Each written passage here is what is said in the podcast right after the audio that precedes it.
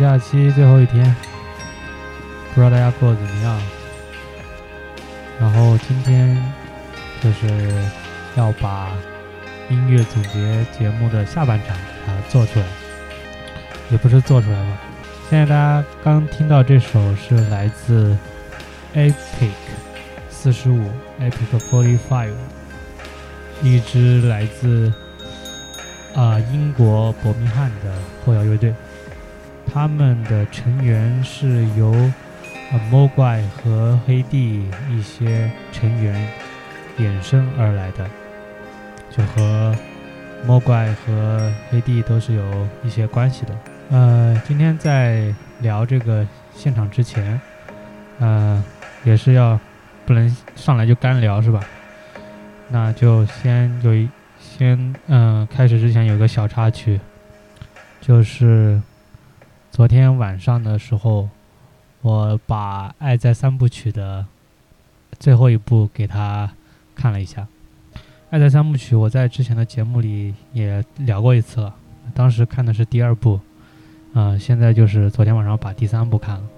呃，第三部的大概就是，呃，男主和女主他们真实的在一起了，就是女主，呃，她是法国人，男主是美国人。他们你可以说因为爱情嘛，最后就在一起了。男主也和他美国的这个妻子离了婚。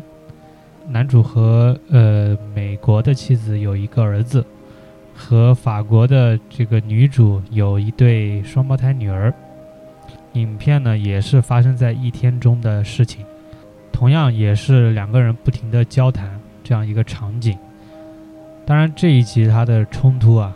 就是我们常见的那种，真正走到一起了，然后日子可能说变得这个平凡了、平淡了，那两个人被这个日常啊什么的给烦扰，可能两个人没了一些激情，或者激情有些消退，你很明显能看出来，啊、那个女主就比以前要肥大了不少，是，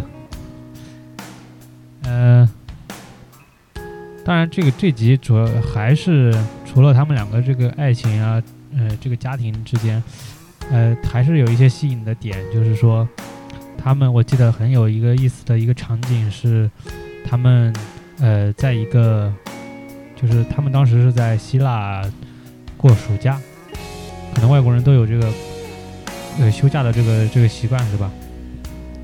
他们当时一个场景是，可能是在受邀在一个主人的呃地方，是希腊的一个人，一个老头子那里在做客。他们在一起吃饭，他们就谈到了这个，因为故事的背景可能是二零一六年以后了，就比之前又过过了可能十年左右，因为小孩子都大了。嗯，他们当时就坐在一起讨论吃饭，然后，呃，男主就问了一个问题：现在的人，嗯，他们就是说沉迷于享乐，或者说。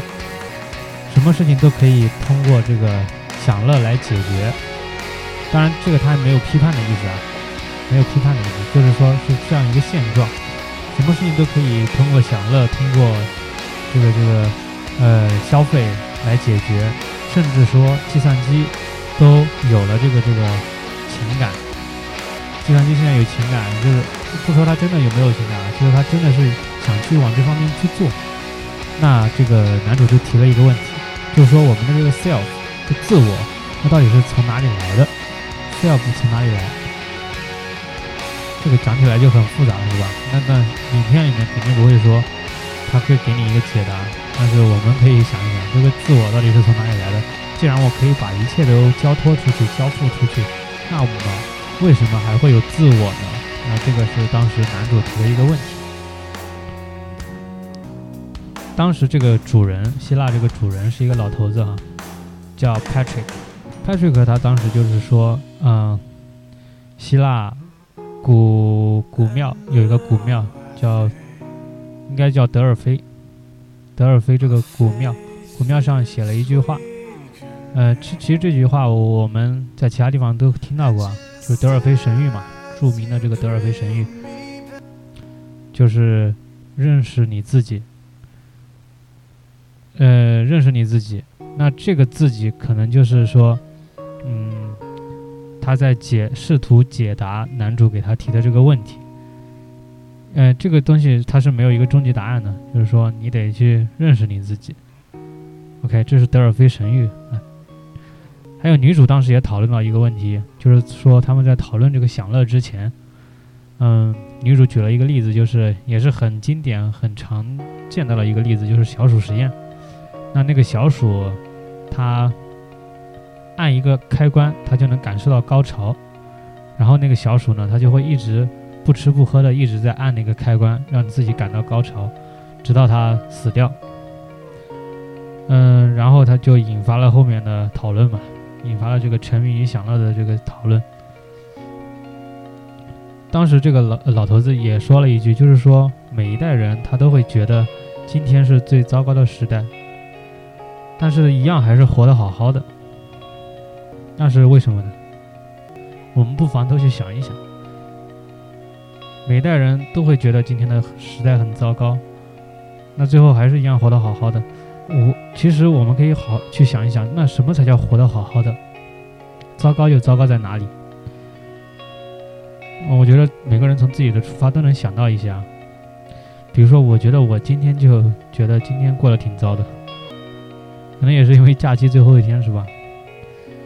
嗯，就总之，你你好像有很多想做的事，你你发现啊，好像又没什么时间，嗯，就是你也懒得去折腾或者怎么样，就反正最终你没做，那今天你就感觉好像有一点可惜，有点浪费。我我相信每个人都会有这样的时刻，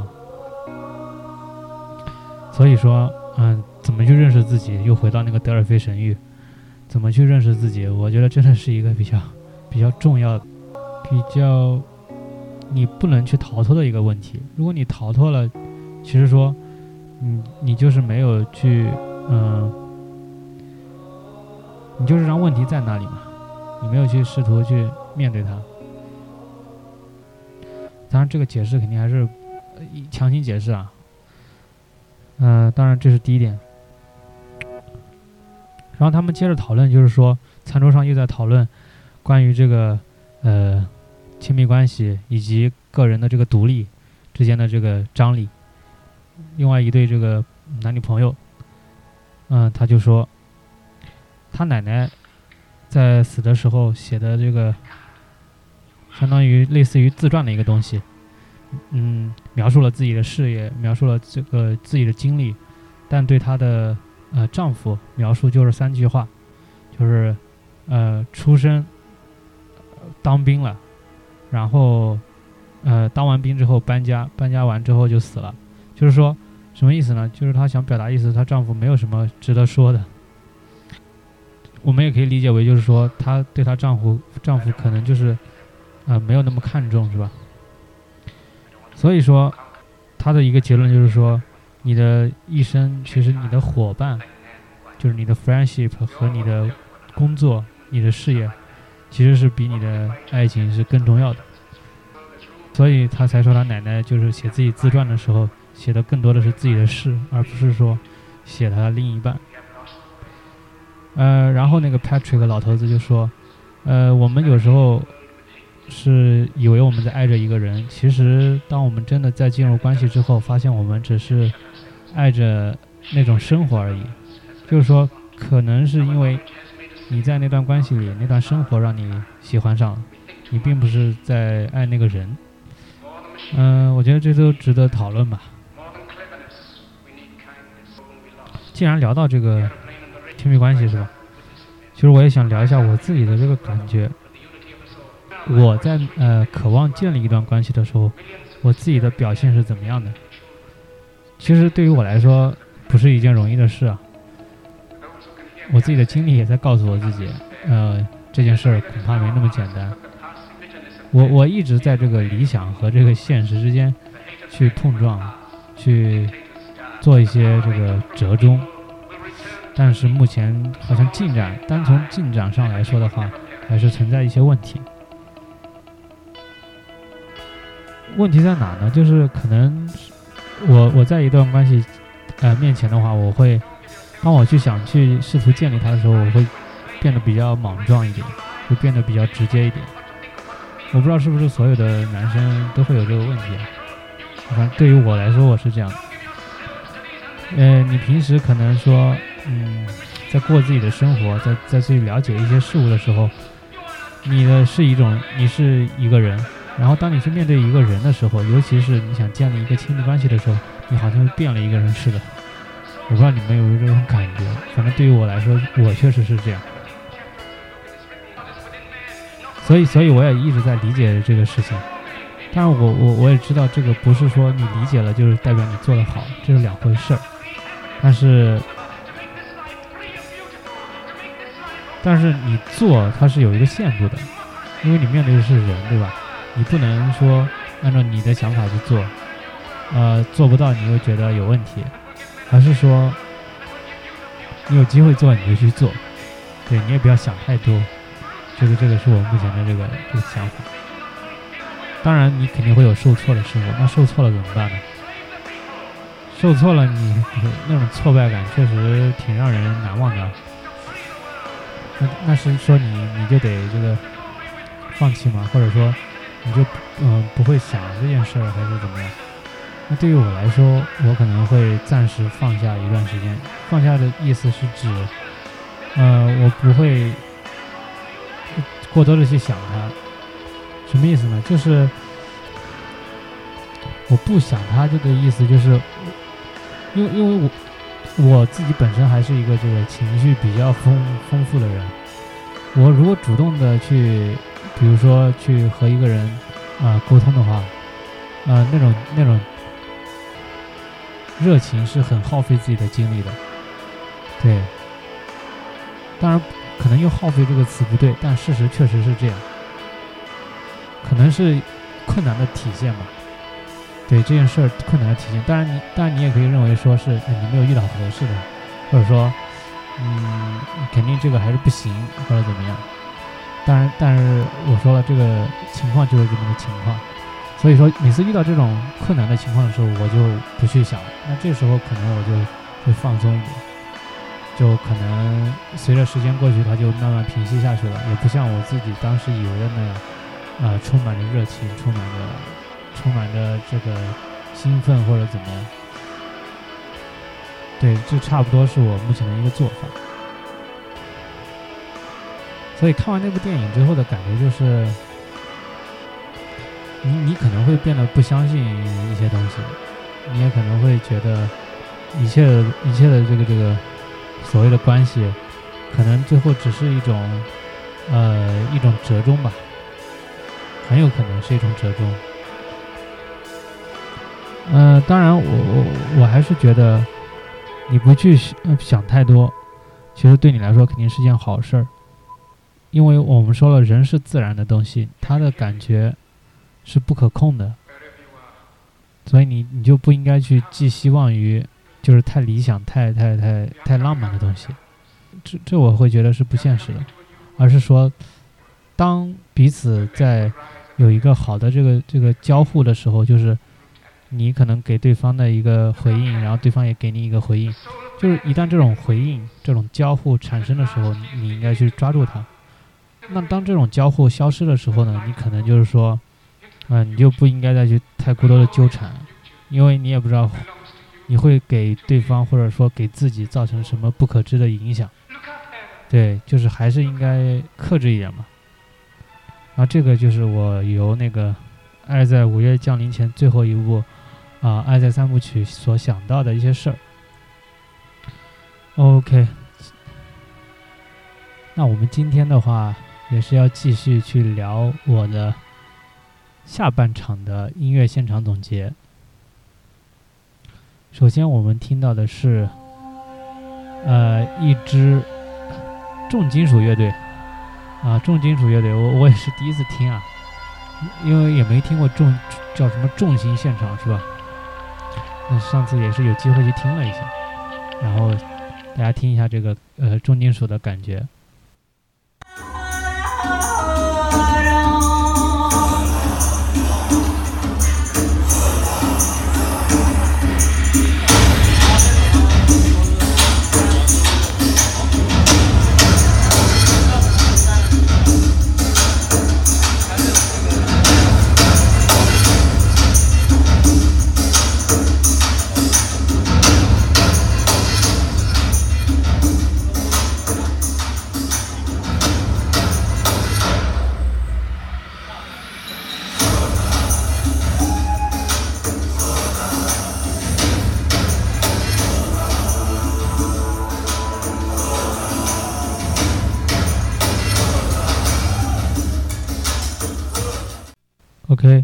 就这么多啊，也录的不多，因为我对重金属也不是太这个有了解，也不是特别喜欢吧。但是从这支乐队身上，我看到一些不一样的东西啊，就是这支乐队叫冻结的月亮，啊，他们整体的舞台感觉是呃有一些自己的装束的，就是他们你是看不到他们的这个人的人脸的，他们都是戴着面具，然后服装上啊什么的。包括他们的 VJ 都是有一些符号的东西在里面，比如说牛头啊之类的东西，就是给你的感觉是有一种祭祀感，神明啊什么之类的祭祀的这种感觉。我我感觉重金属他们玩的还是挺这个挺仪式的，呃，很多重金属乐队他们这个画这个油彩妆，呃，包括什么骷髅头，包括这个。呃，打着一些旗号，就是有一种 有一种在表演的感觉。就是 OK，刚刚我们听到的是这个冻结的月亮，接下来听下一支乐队。下一支乐队是来自北京的 Cassie Cass，Cassie c a s 也是这个在乐队的夏天，就是第二第二季，应该是第二季出上场过。对，啊，他们是一支老牌的这个乐队了啊，就在这个国内来说。然后做的这个风格也是偏这个朋克一点，我们来听一下。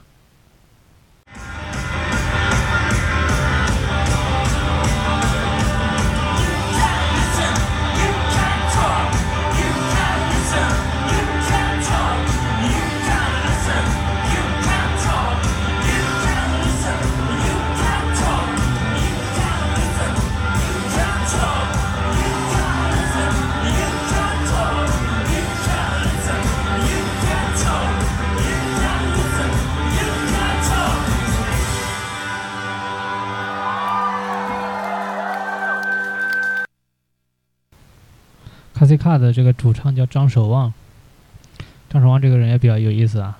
他平时没事喜欢养养花，养的还挺深入，自己在家里还搞了个这个，就是养花嘛，不是得要光嘛，但你又不可能天天给它搬进搬出，因为它花可能比较多，他就买那种就是给花照的那种灯，就养的很深入。他们的风格我感觉就是就是很有冲劲儿。你在现场的话，我我其实很少跳了，就以前。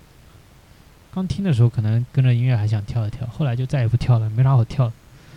然后，然后那天晚上在听卡西卡的时候，哎，不一样，就跳了起来，跳的还很开心，很少见的是，呃，很少见的这个。所以说，后面大家有想跳的时候，可以去听听卡西卡斯，然后跳一跳，挺开心的。哎，我们刚听的是重金属。现在又听了一首朋克一点，然后下一支风格的话，可能又有点不一样。这这个也是我比较，下一个也是我听的比较比较好的、比较舒适的一个现场。你听完，我们再介绍一下这个音乐人。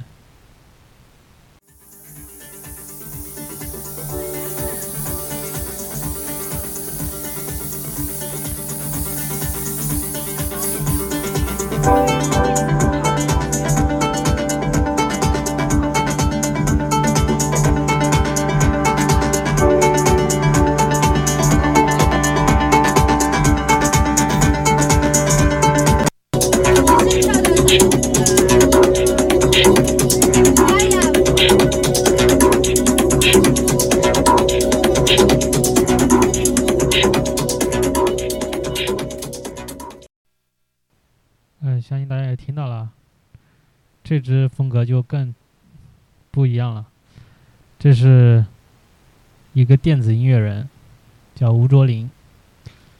啊，我那天看他的现场，是特地花了这个半天去到这个莫干山。莫干山它是一个比较有特点，或者说专门是做这个度假的地方。呃，上面有这个很。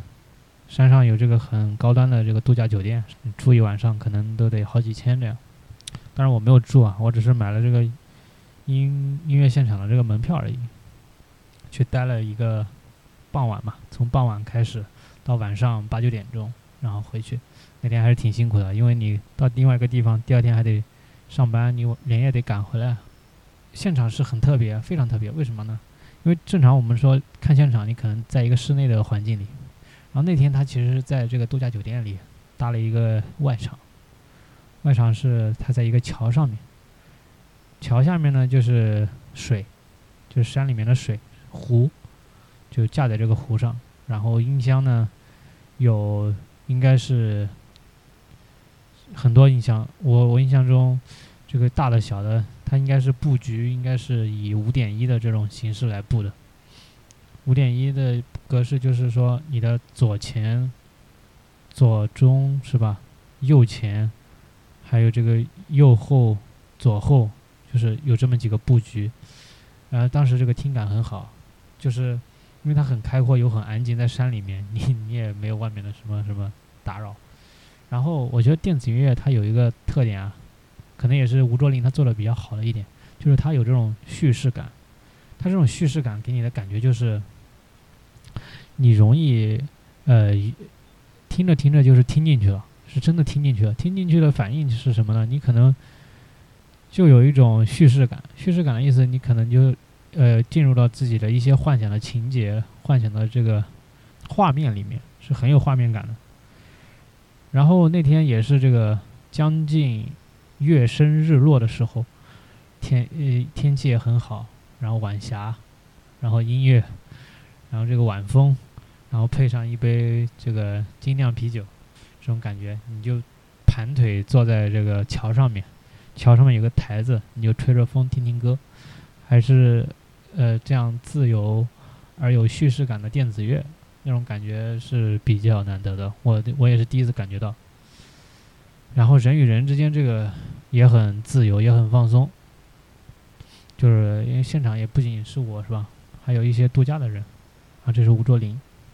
吴卓林的话，他其实出道也是很早，也不能说很早，就是他做音乐很早，可能在本世纪初的时候就去北京，北京去做音乐。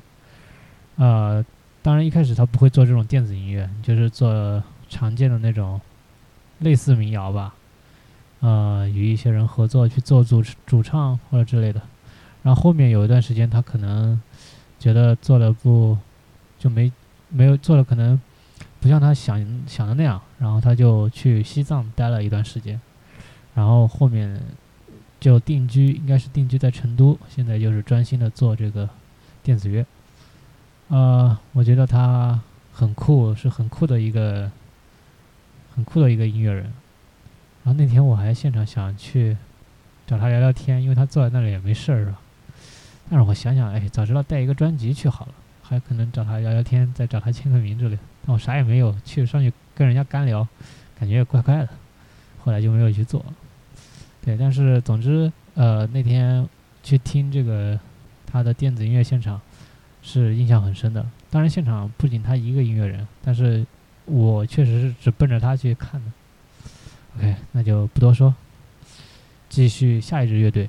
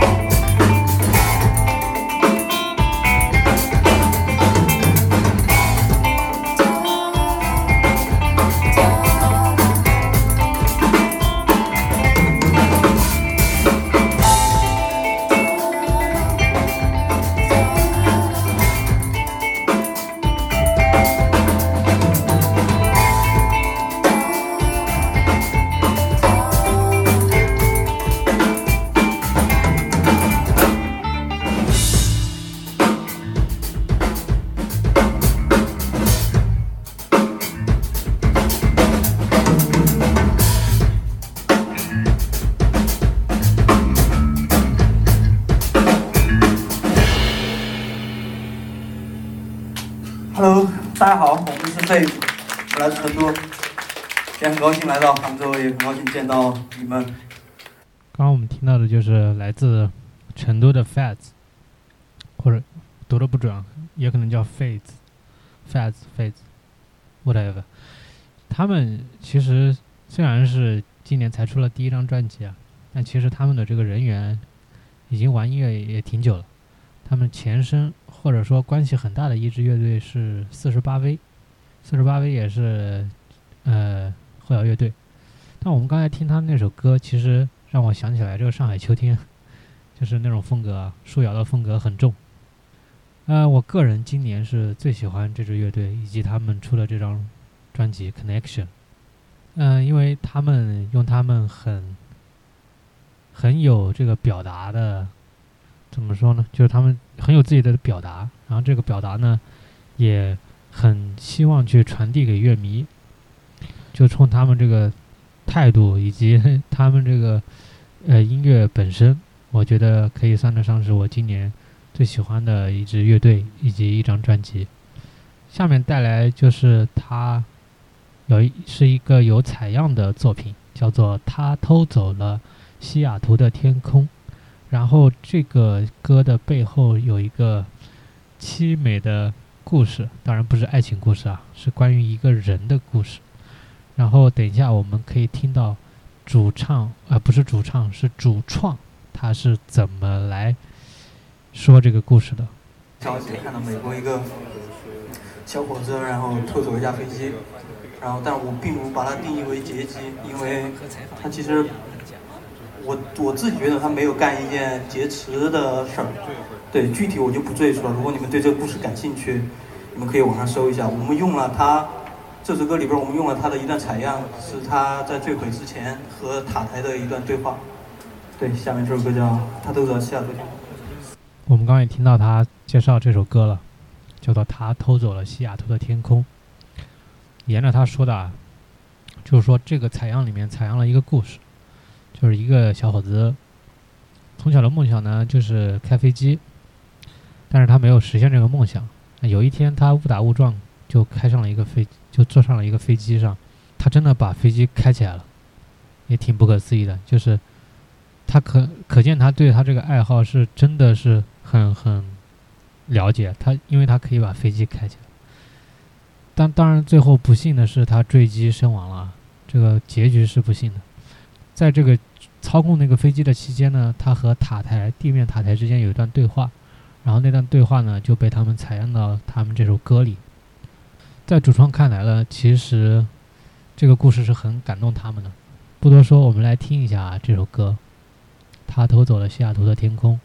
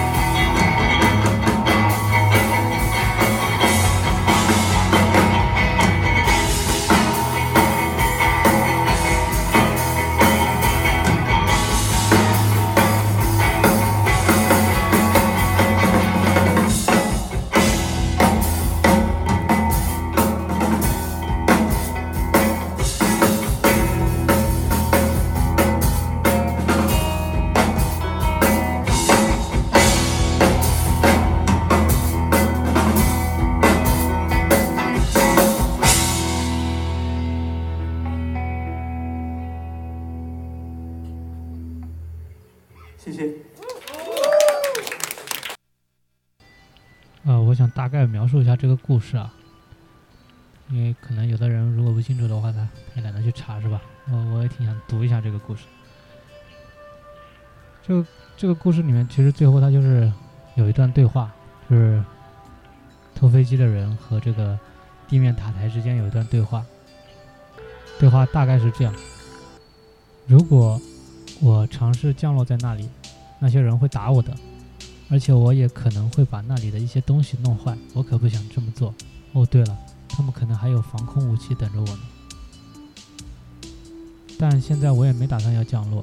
我去，我不想再看到这些油表了，这油用的也忒快了点。我这样偷飞机，可能是要判终身监禁吗？我觉得我这种人就应该这样被判处。我知道很多人都关心着我，他们听到我这样做会很失望吧？我想向他们每个人道歉。我不过就是个想寻短见的疯子。我觉得自己脑子有毛病，以前一直都不知道，到现在我才明白。我想去那个金的位置，就是那个不愿意离开死去的金鱼宝宝的那个地方。我想去看看。嘿，飞行员，你觉得这飞机能做后空翻吗？根据事后报道，在说完最后这句后空翻之后，就失去了联系，飞机后来便失事坠落，所幸机上无其他的机组人员伤亡。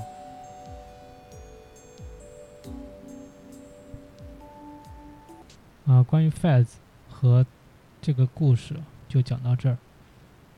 这张专辑真的是很让人兴奋的一张专辑。那我们接着进行下一支乐队，发梦朱莉。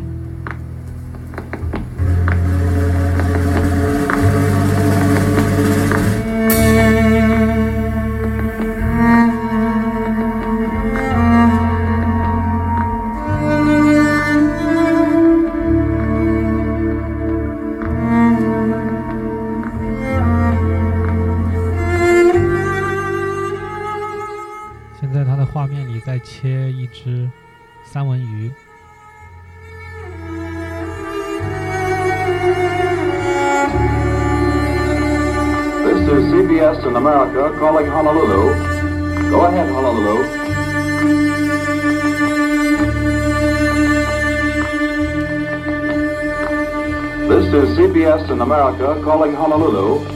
Go ahead, Honolulu.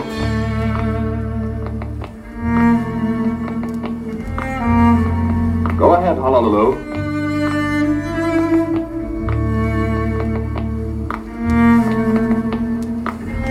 We should like to now try to call in Manila, the capital of the Philippine Commonwealth. Go ahead, Manila.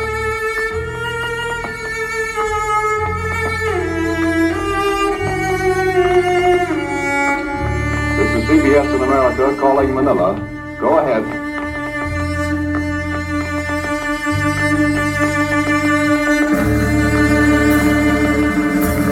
We regret that we are unable to contact either Honolulu or Manila. We return you now to William L. Shirer in New York.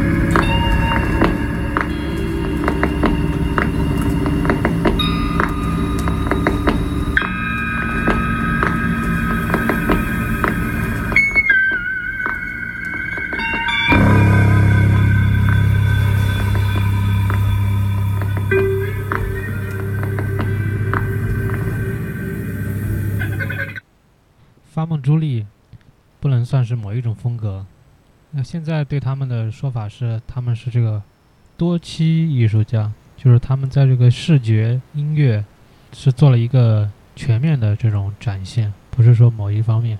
听众可能既是在观看，也是在聆听。嗯、就他们这个音乐风格本身的话，你可以听到爵士，你可以听到实验，就是刚刚我们看到那个他在配合那个画面里在切三文鱼，在处理三文鱼这样一个过程，再去配一些实验的音乐，给人的感觉就是真的是人类就是像在做实验的感觉。当然，他们是比较难定义的一支乐队吧。呃，我们听一下他们是怎么介绍他们自己的音乐的，有一段他们自己的解说。呃，第一首作品名字叫做《和平饭店》，呃，采样都是都是来自于呃各国的领导人，他们宣讲的一些比较呃怎么讲呢，就正能量的一些东西吧。呃、然后大家因为有些人已经不在这个世界上了，所以有一些定论大家也都知道，所以当他们并置在一起的时候，呃，就还比较有趣。然后第二首我就不太解释了，因为那个好像很明显。叫做你想要的样子我都没有。嗯呃，下面这首呢，莱卡，莱卡这个是条狗呢，它是莱卡是一条流浪狗啊、它是地球第一次将一个动物送到太空去的那么一只狗。它本来是一只流浪狗，但是呃，对于人类来说，可能觉得它是一只伟大的狗；对于一只狗来说，我不知道这个命运算是不幸还是算是有幸啊、但是最后它肯定是没有再回来。所以呢，我们就觉得这个故事蛮有趣的，就做了这么一首，可能算是纪念他，或者是纪念所有的呃探索太空的这样一些人，包括我们在这个采样里面用到了呃全苏联的一个呃这个宇宙呃一个宇航员叫科马洛夫，科马洛夫，对，然后他的 在坠毁前的一个对话，因为这个对话的录音好像很多。很多的歌曲里面都用到过，包括王菲的《预言》那张专辑里面好像也用到了这个。啊，OK，呃，我大概解释一下主创他们说了些什么，就是说他们的作品里面也是大量的用到了采样，采样的话也是用到了一些历史事件，包括一些录音，包括一些过去的一些画面，包括一些。领导人的讲话，然后刚听到那首歌呢，那首作品叫《和平饭店》，里面就是采样了很多领导人的说话，呃，然后那些领导人都是，嗯、可能有的已经不在了，已经去世了，他们的一些话如今肯定就是定论了，应该不会再变化了。是当他们这些领导人这些定论发生这种碰触的时候，你会发现一些可能比较有意思的、有意思的矛盾吧。然后，当然他们还做了，比如说像莱卡那条上太空的狗，狗的那个采样，啊、大家如果知稍微知道的话，有这么一个关于莱卡的故事，就是莱卡它是第一只上太空的狗，它好像是聋聋的，就是流浪狗，嗯、呃，它是在人上之前，它是被派到太空上去的。呃，关于这个其实也衍生很多作品。比如说，有一支后摇乐队叫，我如果没记错的话，叫 Go Save the Powder，就是说翻译过来叫“走去解救人质”这样一支后摇乐队。他们也做了一支专辑叫《Leica Still Wants to Go Home》，就是莱卡仍然想回家。然后背景的话，也是以这只叫做莱卡的上太空的狗为背景去做的。然后莱卡也是多次出现在很多音乐节上，作为这个呃海报里面的这个这个出现，通常呃也是和很多以太空以太空这个为为主题的一些后摇乐队的作品上面经常能看到。所以说你可以看到发梦朱莉他们做采样也是也是抓住一些政治历史之类的去做一些描述。OK，那我们再听他们一首作品。刚刚听到的这首歌叫。Mm-hmm.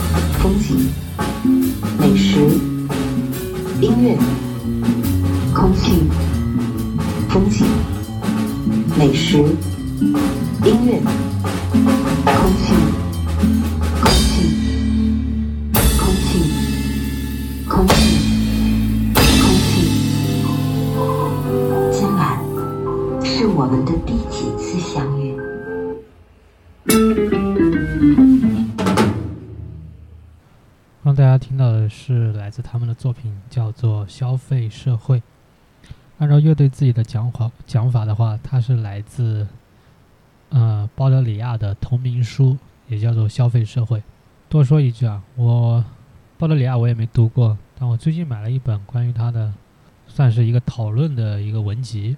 就之前在他逝世多少周年的时候在中国办过一一场关于他的演讨研讨会然后会后呢就集结了一本小书然后波德里亚的话，其实他是主要去做一些社会批判，呃一些社会理论的，然后呃对于发梦朱莉来说，他们的这个出发点可能也是和波德里亚是一样，也是想去借着作品去批判，去发现，去展现一些当下社会的一些东西。你从他们的这个 VJ，呃，从他们这个采样，你都能感受到这一点。里面频繁出现的一些关键词，呃，频繁出现的一些人们在经历或者说在做的一些事儿。批判，其实我们有时候也不用把批判这件事儿想得太过于，呃，消极。说你这个人只会批判，有什么有什么本事嘛？有本事你去做是吧？呃，我觉得批判的话，你可以以一种艺术的观看艺术的角度去观看批判。怎么说呢？就是说，艺术，呃，你也不能说艺术它真的表达出什么东西，对吧？但是那种深刻，却是可以去打动到一个人的。那我觉得批判也是这样，批判它可能也不是说，呃，立刻就指引出一个方向，指引出一个未来，而是说让你感受到一种深刻，这种深刻深深的去映照现实，然后从而去给你的生活、给你的想法带来一些深刻的改变。我觉得可以从这个角度去看待批判这件事情。说回发梦朱莉，发梦朱莉的话，我们说一下她这个名字的由来。嗯，也是他们自己说的，现场的时候他们也自己说了。发梦朱莉他们的英文名叫 Dreaming Julie，Dreaming 就是做梦，Dreaming，Julie 就是人名是吧？Julie，Dreaming Julie，其实你用中文说一遍的话，就变成。追名逐利，这个是可能是乐队在起这个名字的时候的一个初衷，或者说一个出发点。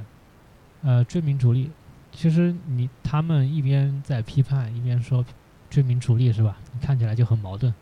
但我觉得在他们身上，你可以看到一种实验的感觉，呃，一种行为的实实验的感觉。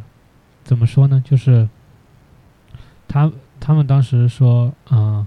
取这个名字是因为听到一个可能其他的一个摇滚乐手在装叉，开玩笑这么说，就是说说一个人他可能感受到一个人的成名之后的这种虚伪，所以他就说，我要是做乐队的话，我就要直接，我就要把我要要做的事情，或者说这件事本身就应该怎么做，就是说你去做乐队，或者说你去做明星，你就是去追名逐利的，你不用去装。你就去做就好了，所以他们就给他们自己的取名叫“追名逐利”。当然，这几个乐手，吉他、贝斯、鼓，也就他们三个，也不是说是新的乐手，也是在这个行业或者说在这个领域内做了很多年，最后才去走到一起去做这个乐队。嗯，OK，那这个是发梦朱莉，然然后就是今天的最后一支乐队。最后一支乐队是表情银行。表情银行可能今年年初的时候比较火的，他们在做了一档节目，就是德国乐迷看月下系列，就是他们找了自己两个好朋友，主唱和主创，就是一个是思雨，一个是通通，他们的呃好朋友是 Max 和 Julia，来去做这样一档呃节目，就是去和乐迷一起看。这个乐队的夏天的一些歌，呃，总之他们也是属于那种比较真诚的音乐人，然后做的也是很真诚的音乐，然后也是第一次我在现场看他们，他们的风格就比较的，也是比较电子化一点。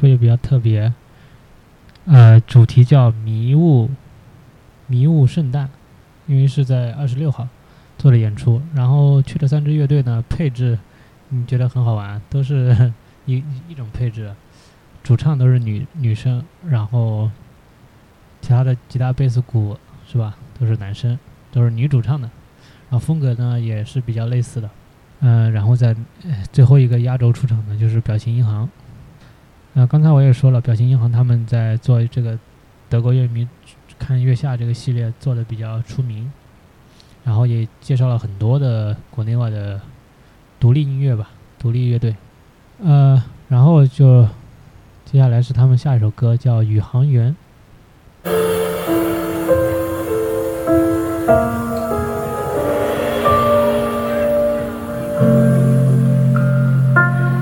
你是很聪明，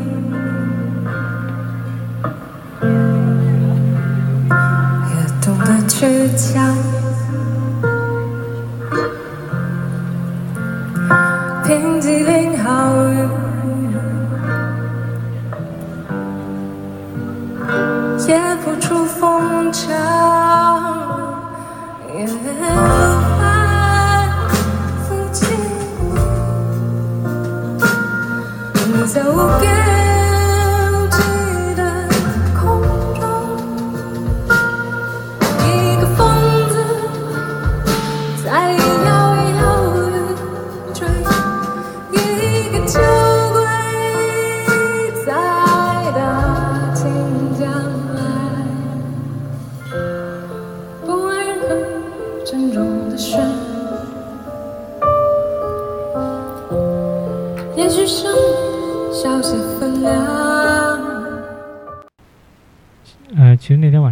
都比较短，每一个乐队上场只演了四十分钟，所以其实看的不是太尽兴啊。哎，没办法，呃，他们明年应该会出一张全新专辑，到时候现场有机会再去看他们的，呃，就是专场演出吧。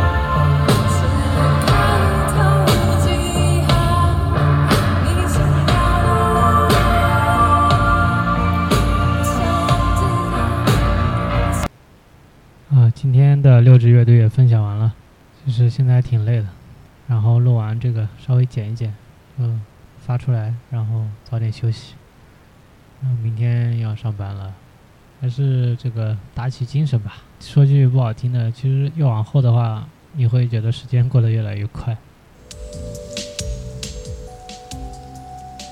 是，对，回到那个电影，电影里面当时也提到这一点。男主说，小时候你想快快快点长大，这样的话你就可以自由，可以做自己想做的事。那你现在呢？你发现你可能没什么想做的事，你只会觉得时间过得很快。嗯，这也是可能做人的一种矛盾吧。那希望大家都可以处理好这种矛盾吧。那就这样，拜拜。